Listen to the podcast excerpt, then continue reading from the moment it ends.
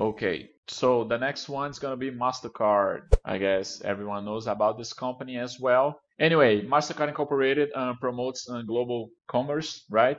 It's a link between the financial institutions, companies, and the people who lives from the commerce, right, guys? Frugal family includes MasterCard, Maestro, and Cirrus. MasterCard uh, develops and commercializes uh, payment solutions and provides its service. All right, so let's check out their numbers. 14 years as a public company, 2006, consistent profits, at least 90% of years, a highly consistent EPS growth and low leverage or debt-free company. So let's go to EBITDA. Very good graphic here, right? Always increasing. Let's go to net income. The same thing. It's a mirror. Net profit margin, very consistent. No problem here. A very high margin, right, guys?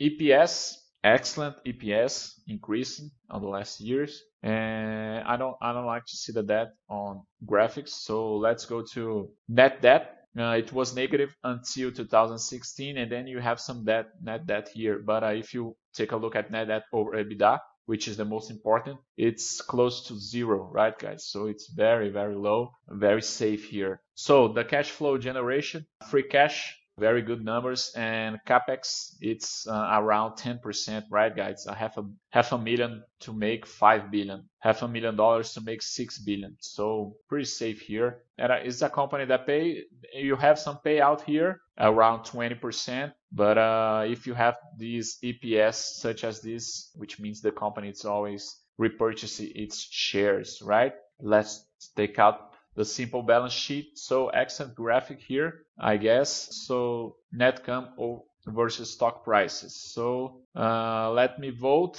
Net income, stock price graphic says it all. So very good here, very safe to be a shareholder of this company.